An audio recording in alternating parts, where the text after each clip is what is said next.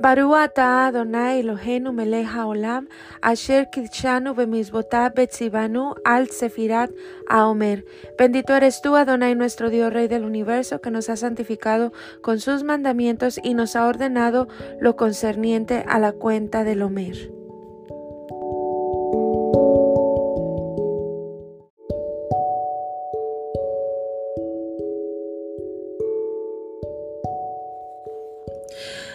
Hola a todas chicas, yo por acá un poquito afónica, pero lista para hacer la cuenta del día de hoy. Hoy es 14 días, que son dos semanas del Homer. Malhut de Geburah, nobleza en disciplina. Eh, cuando estaba leyendo este devocional me encantó porque creo que es una muy buena oportunidad de poner este ingrediente que es la nobleza en eh, cuando ejercemos nosotros la disciplina, ya sea sobre nosotros o sobre otras personas. Eh, tengo un ejemplo muy bueno de ello, pero bueno, vamos a leer un poquito más adelante y te comento. Dice así, la disciplina, al igual que el amor, debe realzar la dignidad personal. Si desmoraliza a la persona, logra un resultado opuesto la disciplina sana debe fomentar la autoestima y traer a la superficie lo mejor de la persona, cultivando su soberanía. Esta expresión de la disciplina no compromete a la disciplina misma, por el contrario, la fomenta y la mejora. Dice aquí dos preguntas. ¿Mi disciplina mutua, el espíritu humano? Número dos, debilita o fortifica a mí y a los demás. Es importante. Ahorita vamos con el ejercicio del día. Creo que el mejor ejemplo de una disciplina sana es la disciplina de Dios. Me encanta ese verso donde dice, te haré entender y dice, sobre ti fijaré mis ojos, ¿verdad? Dios está hablando y está diciendo, yo te voy a hacer entender. Muchas veces falta la disciplina para poder hacer entender a una persona que está haciendo algo que no está bien. Eh, y bueno, a veces nos toca esto. Yo creo que si tú amas a una persona, no quiere decir que tengas que estar por encima de ella para disciplinarla. Creo que el motor de la disciplina debe de ser el amor. Si tú amas a una persona, aunque esa persona sea simple y sencillamente tu amiga, tú tienes el poder de dar disciplina si ves que está cometiendo un error y me encanta ah, que lo hagamos, ¿verdad? Porque bueno, eh, creo que con esto logramos un mundo mejor. Eh, a veces la gente eh, se le olvidan muchas cosas, ¿verdad? Me encanta ese principio de la sabiduría que dice que el principio de la sabiduría es el temor al eterno.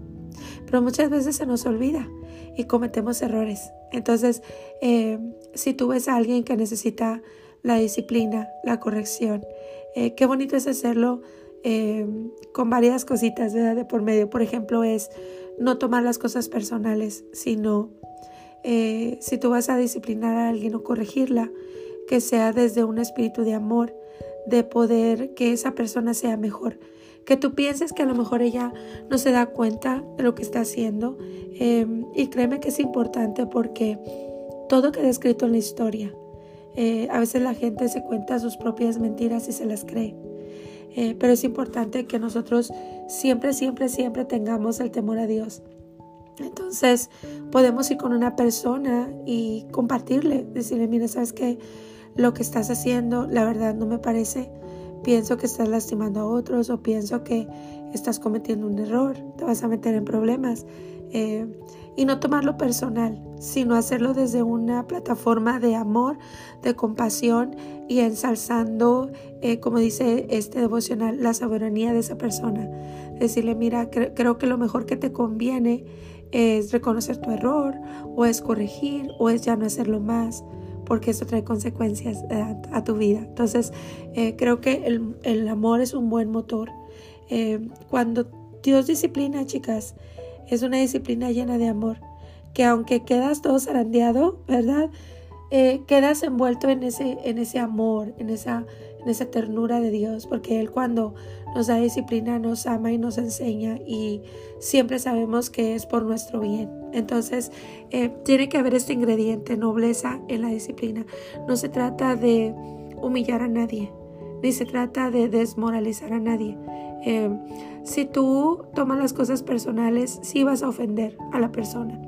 Pero si sabes que aun cuando esa persona ha pecado contra ti, pero tú no lo tomas personal, sino más bien entiendes la condición de esa persona, te da hasta como misericordia para poder hacer lo que tienes que hacer sin tener que humillar a nadie.